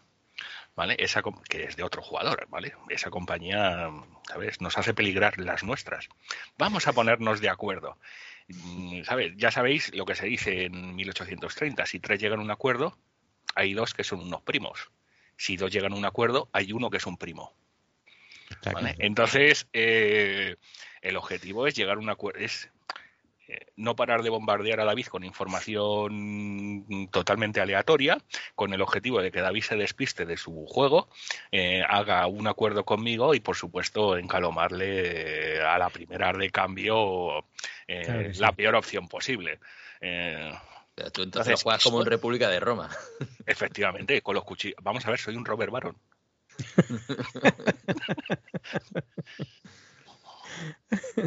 Entonces, eso lo pierdes online, porque te da tiempo a pensar las jugadas, te da tiempo a, a, eh, respirar, que es algo que en físico eh, no tienes, tiempo a respirar. Sobre todo si tienes un jugador, o sea, yo soy un jugador en el 30 muy agresivo, eh, y, muy coñazo, o sea, muy, muy vendehumos, como eran los Robert Baron. Entonces, lo que te hago es eso, intentar venderte la moto constantemente, hasta atosigándote de información. y, presionarte con el objetivo de que cometas un error. También es cierto que en 1830 lo he jugado más de 100 veces, con lo cual yo automatizo muchas cosas. Son, son horas echadas al, al 30, o sea, pueden ser eso entre 500 y 700 horas. Sí, yo he hecho, para, bueno, esto, eh, los primeros años echaba más de 10 partidas anuales a 1830. Los primeros 10 años. Sí, sí. Eso son casi 60 créditos, eso es un año de carrera, ¿eh? así, así es. junto con otro, con mi otro colega, el que me metió el, el mono en el, en el cuerpo que ese es otro desgraciado o ese es otro Robert Baron. ¿Os habláis ya después de aquellas dos primeras partidas sí, sí, es un, a, cuchillo? Es un, gran, colega. También me enseñó a jugar a SL y ese tipo de cosas. Ah. Todos juegos sencillitos. Pues eh, bueno, yo creo que ya, ya va, hemos pasado ya un poquito el tiempo que ya hemos hablado. Eh, ¿Ya os parece bien resolver el concurso? Marcamos la. Pero. O queda algo que, Bueno, yo que me queda, queda una pregunta troll, pero no le hace falta, ¿no? Tira, tira. Tírala, claro. Siempre son necesarias, hombre. Bueno, ahora que podemos trolearle a Canino, en vez de que nos trolee él a nosotros, aprovecha. ¿Todo lo que se ha publicado después del 90 es mierda? ¿O salvarías algo? Hay muchas cosas que, salvaría. Por ejemplo, mira, me acabo de comprar el 1212 de Dracoideas. Ah, juegaco. Todo lo que... También tengo el Tetrarchia de Dracoideas o el 300 de Dracoideas. Me parecen tres productos como la copa de un pino. todos son de, años anteriores a 1990, aunque sea en el título, ¿no? ahí, está, ahí está el truco, ahí está el truco. Ahí está. Mira, ha caído el Imperial Struggle ¿vale? Ese también. Ha caído el Combat Commander. ¿Vale? Tengo por aquí también veo el, los juegos de Quartermaster, los Cold War y, los mm, sí. Sí, sí. Ahí, ahí veo yo mucha mucha compra y poco rejugar, ¿eh? Se te está, se te está yendo la mano con este inicio del año. Que vamos a ver, o sea, esta es una afición eh, aunque no me guste, ¿no? Pero es una afición consumista hasta cierto punto. Entonces todos consumimos. Y yo no soy un tipo que se fustigue especialmente con lo que, con lo que compra. O sea, me parece que una de las ah, características también de esta afición es que nos fustigamos demasiado. O sea, si, si con lo que compramos o dejamos de comprar. Como nos vayamos a cosas como el fútbol y te vayas a una tienda como la del Real Madrid aquí y veas el precio de una camiseta y veas cómo caen las camisetas, eso sí que es obsceno. Hombre, yo, por no comparar con el fútbol, que siempre hay, hay un poco de punto snob entre los, los aficionados a los juegos, parece como que siempre miramos por encima del, del hombro a los aficionados al, al fútbol y decimos que Buah, ellos están ahí, no como yo, que esto sí que es entretenimiento útil y No, no, no, ver, inteligente. sin, sin entrar en eso, eh, que sé que no es el caso de lo que querías decir, pero por tratar otro ejemplo parecido, eh, yo sé de gente que sale en bicicleta y los precios que maneja y cuando mira los accesorios, los componentes y las cosas que busca distan mucho de lo que lo que nos cuesta a nosotros en juegos o amigos que hacen cualquier otro deporte mm, como el, el golf, que también en palos se, se mueve un pastizal. Lo bueno quizá en, en esas aficiones es que no tienen que dedicar tanto espacio como dedicamos nosotros a cajas con más menos aire o más Bueno. menos cartón. Yo tengo Sí. un amigo que es aficionado, es coleccionista de moto clásica. Ostras. Y tiene un garaje es- donde Eh, guardarlas. Porque Efectivamente, o sea, tiene ese coste, se tuvo que construir en su pueblo un, un garaje para guardar las motos. Es decir, aquí ya estamos hablando de, de una afición que ocupa mucho más espacio que los juegos de mesa. Pues tendrías que ver lo que este tipo es capaz de pagar por un tapón que es una réplica de un... Entonces, nuestra afición no es de las más caras. Es cierto que últimamente se está viendo que cada vez la gente consume más. A mí me es un tema que me da un poco de pena ver que cada vez más en los podcasts se habla más de lo que se, uno se compra que de lo que uno juega. Eh, o de, ¿sabes? Lo último que me he comprado. O, o la política esta últimamente que se está viendo de jugar una partida y ya hablar de un juego y pasar al siguiente. A mí es, eh, me da un poco de pena porque la imagen que da es, es que en esta afición lo que hacemos es comprar los juegos, jugarlos una vez y olvidarnos de ellos. Cuando la afición no es homogénea, o sea, hay gente como yo pues que le gusta rejugar y yo conozco a mucha más gente, o sea, mis amigos son de este palo también, ¿no? El, el consumismo se está extendiendo cada vez más y, y es un problema, ¿no? Pero, mm, pero dentro de que esta afición sea consumista y demás, no es de lo más preocupante. O sea, hay otras aficiones en las que ves cómo la gente gasta con una tranquilidad y una alegría que mm, te puedes quedar en pues patifuso blanco. Vamos, después de haber estado cuatro días de este fin de semana que me he ido a Badajoz con, con David a las Bellotacón, escuchándole decirme cada día que no compres más, estoy convencidísimo de que se va a ir de tres al cubo para montar un podcast contigo. Lo llamaréis mm, Juega, no compres o cualquier otra cosa parecida, porque vaya dos elementos. Por eso le has traído, ¿no, David? Porque para, Vaya, para- soy- somos unos Sí. rancios. Sí, será un podcast que salga en vinilo, además. Vamos a ver. Vamos a Pues ver. en vinilo me lo compro. Acabas de decir que somos unos rancios. Yo no me considero rancio, ¿vale? Yo me considero añejo, como el buen vino. Ahí, ahí. Ahí, ahí la has dado. Bien. Rancio, no sé quién será. Yo no, desde luego, ¿eh? Añejo. señores. Cuidado que de vino a vinagre va un rato nomás. Bueno, Yo, yo, yo estoy contigo y, y lo hemos hablado muchas veces. Yo tengo aquí algunos juegos que el San Petersburgo se lo hemos echado 30, 40 partidas, no, no hemos hecho ninguno y, y, y lo disfruto, entre otras cosas, por, por, por haberlo rejugado mucho, ¿no? Pero hay tan pocos juegos a los que les puedas dedicar tanto tiempo que también es entendible que en la afición. Claro, es que el- el ver cosas nuevas también es atractivo, ¿no? que es- eso a todos nos pasa, ¿no? Y cuántas partidas antes de venderlo. Yo intento pensar que tres, cuatro, cinco partidas, yo ya, o sea, a veces me lo pongo como reto. Pero hay- No, no, es difícil ¿cuál- pasar No, eso. no ¿eh? mientas. Son tres, cuatro partidas antes del Gen G. Y antes de venderlo, cinco partidas viendo que el Gen G tampoco lo salva. a ver, yo es que creo que dentro de nuestra afición, o sea, dentro de nuestro nicho, siempre hablo dentro de nuestro Sí, nicho, que es más o menos lo que conozco. Porque, o sea, fuera de nuestro nicho, pues es gente con la que no juego y entonces no conozco cómo funcionará, ¿no? Pero dentro de nuestro nicho, eh, a mí mi impresión personal es que, por ejemplo, cada vez se hacen juegos que eh, aguantan solamente una partida. Entonces, creo que las editoriales no son estúpidas, son empresas que se adaptan a, a sus aficionados. Y si ven que haciendo el mínimo esfuerzo posible consiguen la mayor cantidad de, de- pasta, eso es lo que van a hacer, esforzarse lo menos posible. Y si la gente juega solamente una o dos partidas a sus juegos, te van a dar juegos de una o dos partidas, porque son fáciles de desarrollar eh, y son fáciles de crear. Y entonces, si un juego complejo puede ser dos años de desarrollo y un juego no complejo es un mes de desarrollo, pues si te pueden calzar 24 juegos en, en un año, te los van a calzar. Bueno, Gástate la pasta. No es todo, no es todo lo que hay, ¿no? Que también hay, hay de todo en las Sí. editoriales, pero bueno. pero mi impresión es que cada vez empieza a aparecer más juegos clónicos, ¿vale? Eh, Juegos que son clones, que son muchas veces retematizaciones de juegos publicados el año anterior o que cambian cuatro mecánicas, cuatro pinceladas. Creo que, mm, de momento también nos estamos eh, dejando llevar muchos aficionados por los cantos de sirena, o sea, juegos muy bonitos que ocultan la mediocridad detrás de una apariencia extremadamente bonita.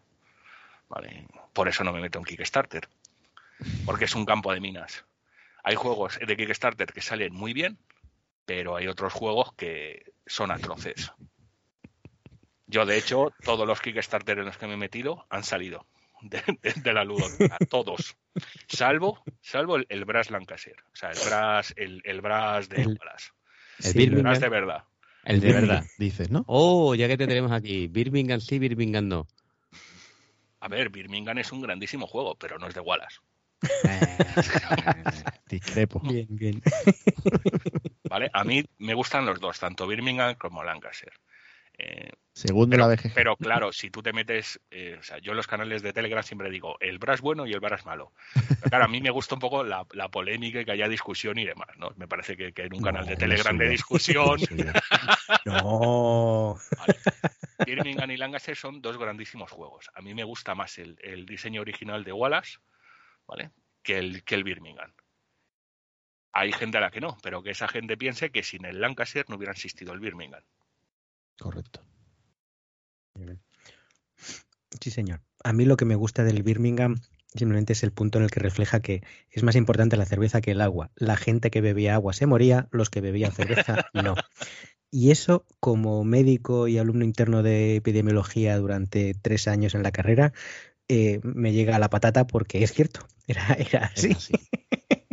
Y como bebedor, yo digo siempre que soy, eh, sirvo ahí, estoy para ayudar a mis amigos. Cuando sus parejas le dicen, ¿no crees que estás bebiendo mucho? Siempre pueden enseñarme en la fiesta y decir, no, mira, ¿ves? Él lleva muchas más. Pues entonces, eh, por los dos aspectos, yo esa es la parte que me gusta del Birmingham. Por la otra, simplemente es que lo veo innecesario. A mí el, el Brass primero me gusta mucho como está, hasta con las ilustraciones de Peter Dennis. Es de los pocos juegos que no hubiera tocado, claritos y se entienden, menos el canal virtual. Correcto. Sí, del que todo el mundo se olvida. Nadie, nadie ha jugado en ese canal. ¿Qué canal?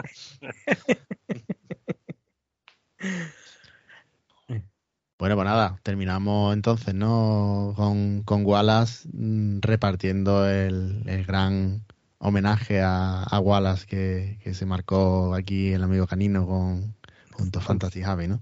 Sí, Vamos señor. a ver, Studio Emerald tiene. eh, yo estuve escuchando el, el- eh, bueno, pues su último podcast y tiene todos los elementos clásicos de un juego de Wallace. Por un lado tiene interacción, ¿vale? Total. Total. ¿Vale? Y por otro es muy rejugable. Je- je- Vamos a ver, la rejugabilidad suele venir generalmente por dos factores, que suele ser azar e interacción, o sea, azar y caos. ¿vale? Una cosa es el azar, que tú lo ves, por ejemplo, en el deck building de cartas. Bueno, una tirada de dados es una tirada de azar y caos es lo que yo llamo la interacción. O sea, cuando un elemento que no es un elemento mecánico se mete en el juego y empieza a hacer cosas raras que no están registradas dentro del manual y entonces eso genera pues esos elementos de azar extra que no te aparecen dentro de la propia mecánica del juego. Es decir, la interacción con el resto de jugadores. Y encima tiene dos tipos de interacción. Eh, el Studio Emerald, que es la interacción directa e indirecta. Es decir, tiene interacción. La directa sería yo te como, ¿vale? La indirecta sería un colocación de trabajadores. Yo coloco el peoncito aquí. Entonces tiene todos los elementos de interacción habidos y por haber, con lo cual su rejugabilidad es máxima. Tiene un elemento temático muy interesante. Eh, se basa en la novela de Neil Gaiman y efectivamente todos los juegos de Wallace suelen tener ese elemento temático. Y después es una rarunada tremenda. Eh. Brutalmente porque raro. tiene una serie de mecánicas que no deberían, no deberían, no deberían encajar, pero encajan. Entonces, el, el, jugador, el tipo afortunado que se lleve este juego se va a llevar un juegazo. Para mí, el Studio Emerald no me parece el mejor diseño de Wallace. Creo que el mejor diseño de Wallace es el Age of Steam y el Brass. Son los dos diseños que más me gustan, por lo menos. el estudio es una rarunada, una, es algo muy raro que funciona y es muy divertido. Una vez que le has metido dos o tres partidas y empiezas a entender la mecánica, o sea, empiezas a conocer las cartas y demás, y empiezas a saber qué puede hacer la gente, cuando empiezas a ver dónde están los palos, dónde está la gresca, es cuando empieza el juego a resultar divertido. Y eso te va a costar un par de partidas, dos, tres partidas. Es un grandísimo juego, además es un juego temático. Cuando yo, por ejemplo, pienso en juegos dentro de los euros que sean perfección mecánica, pienso en Nicia. ¿no? Si quiero juegos aburridos, pienso en Rosenberg. Si quiero, si quiero juegos que no sean aparentemente tan perfectos mecánicamente, pero que, que tengan alma. Que te cuenten algo, ¿no? Pienso en Wallace. Y nos, ha, resumido lo que llevamos de temporada, ¿eh? Perfectamente. Y los juegos de Wallace son juegos con alma. Y técnicamente muy bien hechos. Aunque no lo parezcan. Sí, sí, sí. Y, es verdad, yo, hombre, el, el, cuando yo ya había colaborado con, con Fantasy Javi, aunque él no se recordará, creo. ¿Sabes? Yo ya, yo ya había corregido cartas de, de su rediseño hacía no sé cuantísimos años, de cuando tenía el suyo. Ya le di la brasa en su momento, porque eh, yo estaba deseando hacerlo. Yo estuve a punto de, de, de todavía, porque Fantasy Javi, su rediseño tiene ya bastantes años, ¿no? Eh, eso te lo tendría que responder Fantastic Javi. Sí, pero yo creo que, digo, que ha trabajado mucho. tiempo. Sí, sí, o mm. sea, a ver, Fantastic Javi es un tío que yo le conozco por los rediseños. Ahora se le conoce eh, por su voz de serpiente y porque es un encantador de serpientes, ¿vale? Pero, pero el tío yo le conozco por sus rediseños y tiene unos rediseños de muchísimos juegos que son mm. fantásticos. Fantásticos. Pues Entre ellos el del estudio, claro. El del estudio yo, vamos, yo lo seguí en cuanto lo sacó porque porque es una, yo creo que es lo que tú has dicho, ¿eh? es una rarunada y yo desde que hay enamorado desde que entró porque es verdaderamente una fricada como, como poca y, y, merece la pena, vamos a para mí su, su último gran juego, ¿no? Yo creo que después de ese, o sea, pero que, que tiene mucho mérito sacar una, o sea, seguir sacando pepino y este, el, los que lo tengan, pues yo estoy, yo no tenía el original y, estoy, vamos, lo tengo ahora mismo la edición. Este fin de eh, semana es un buen momento para jugarlo. Podría ser, podría ser, lo merecería. Pero vamos, la verdad que estoy encantado y, que haya salido bien la conjunta porque es un, es un gustazo poder tenerlo y hay que decir, a mí personalmente la calidad me parece espectacular. ¿eh? Vamos a ver, hay que decir que las conjuntas eh, aunque se hable mucho de Fantastic Javi y se hable mucho de mí, las organizamos entre un grupo de gente. Es decir, esto no es el triunfo ni de una persona ni de dos personas, es el, triunfo de muchas personas, entre ellas el que ha hablado antes, el señor David Muñoz de la Peña, ¿vale? que, se ha encargado no solamente de muchas de las correcciones del manual y, de, y, del, y del juego en general, sino también de, dar consejos y de, y de, estar ahí precisamente apoyándonos, eh, no solamente, joder, comprando el juego, sino, sino, sino con el trabajo y el esfuerzo de, totalmente gratuito que, que, ha podido. Entonces, esto de, aunque seamos los dos nos estemos llevando los laureles, ¿vale? La realidad es que esto es un grupo muchísimo más grande de gente colaborando entre todos para sacar un proyecto adelante, que es lo fantástico de estas conjuntas.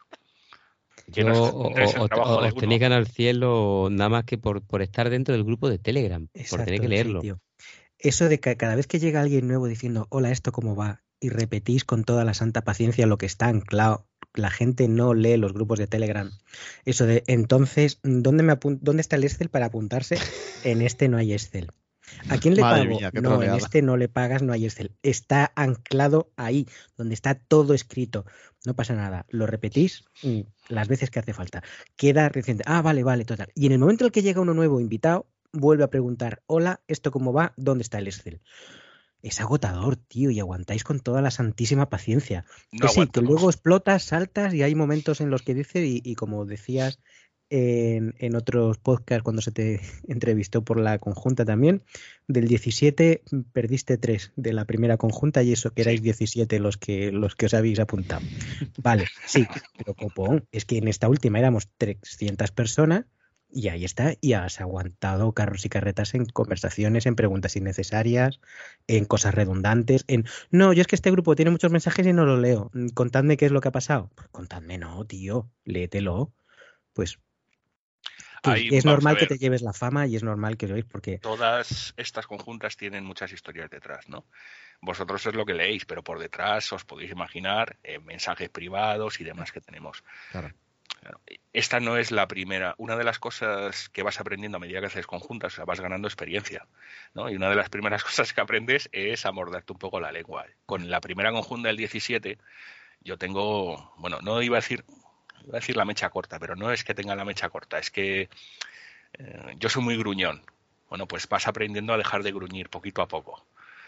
Por eso el hecho de que haya sido escalonado de las conjuntas a mí me ha venido muy bien. O sea, que la primera del 17 fuéramos 16 y que en esta del estudio fuéramos un piñón, ¿vale? Y entre medias ha habido otra serie de conjuntas cada vez con más gente, ha hecho que yo también me adapte al hecho de cada vez tener más gente. ¿eh? Y que mi nivel de gruñer en el canal de la cofradía eh, baja lo menos 10 grados. Lo malo de eso, lo malo de eso, que cuando me meto en canales como el vuestro, eh, gruñe- te sale todo, eso iba a decir. Por eso todo- gruñes tanto. Claro, me sale todo por todos los poros, habido así por haber. Y eso, y los canales, por supuesto, que no veis, en los que, vamos, nos estamos metiendo con la afición constantemente. La afición, de todas maneras, en este mundillo es, es fantástica.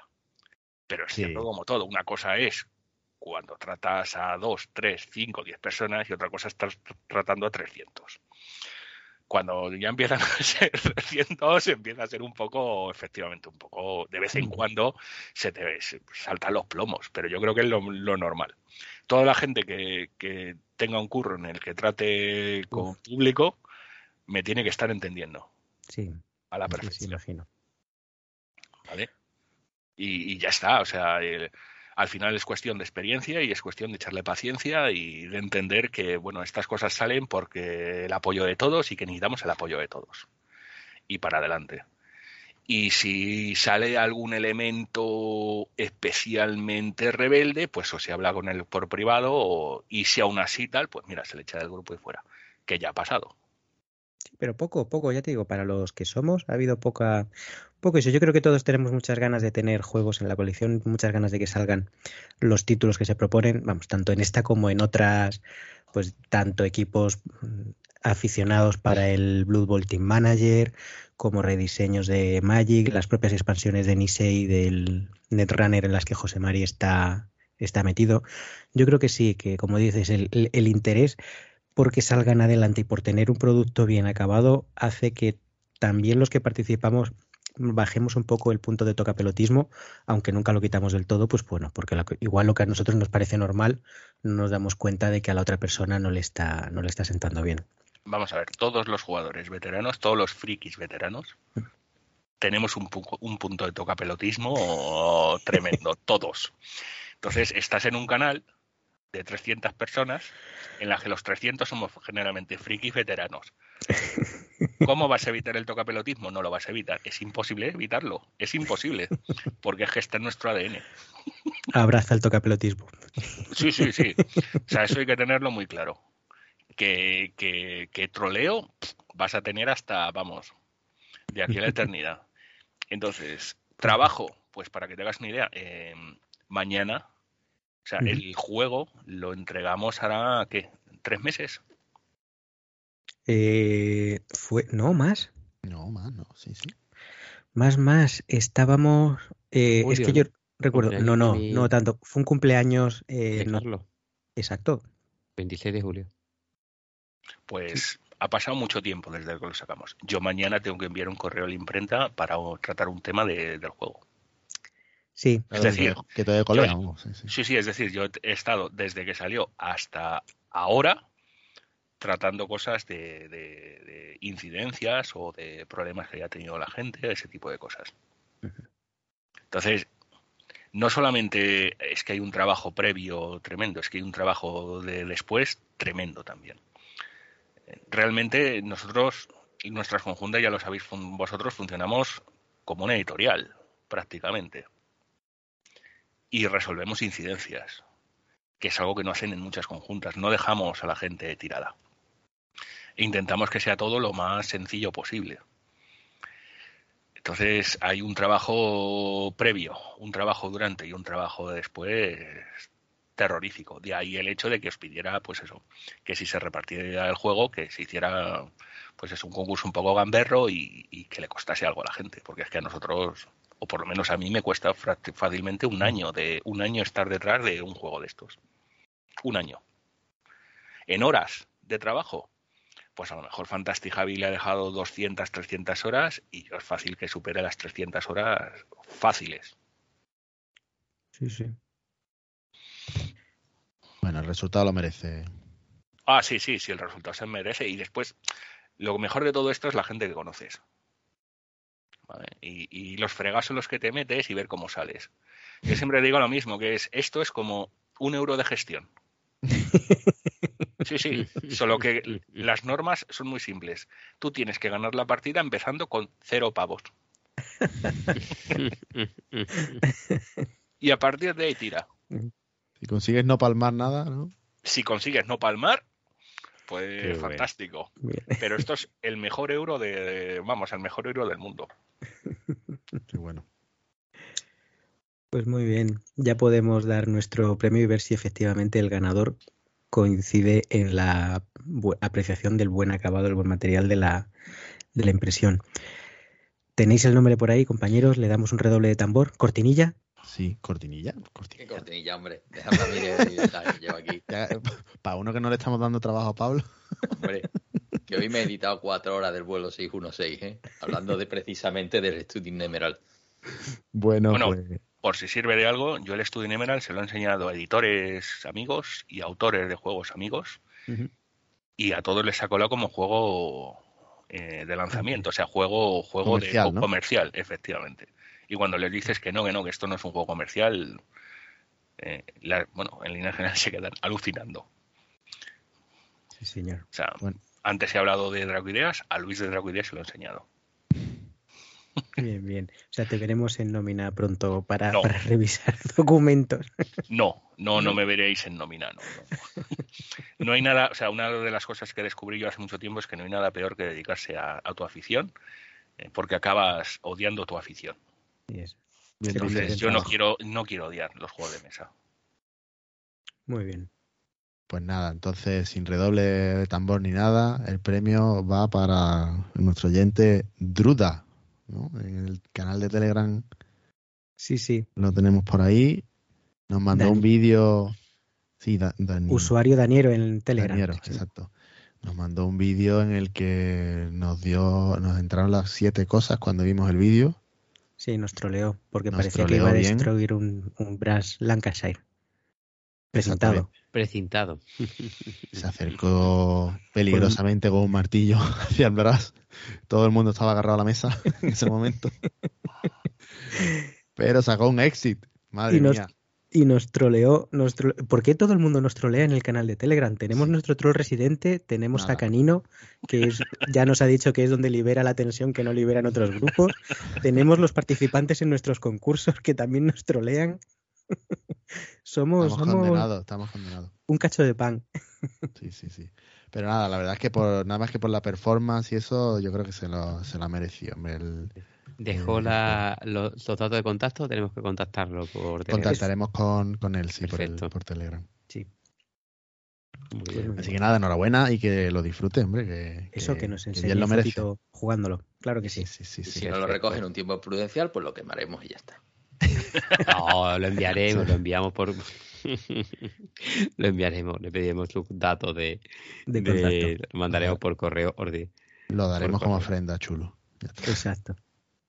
Muy bien. Bueno, pues nada, muchas gracias, Canino, por, por haberte pasado por aquí, por estos micros. Un momento, un momento. Antes, ahora que lo pillamos a traición y Pablo ya corta el final.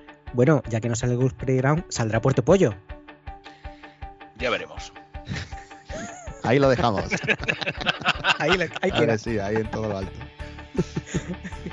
Pues nada, Bueno, Sí. pues nada, las fórmulas de contacto ya las sabéis, así que en este episodio, como es especial, no las repito. Muy- si queréis saberlo, al grupo de Telegram. Al grupo de Telegram. Un abrazo. Muchas gracias Adiós. y buenas noches. Buenas noches a todos.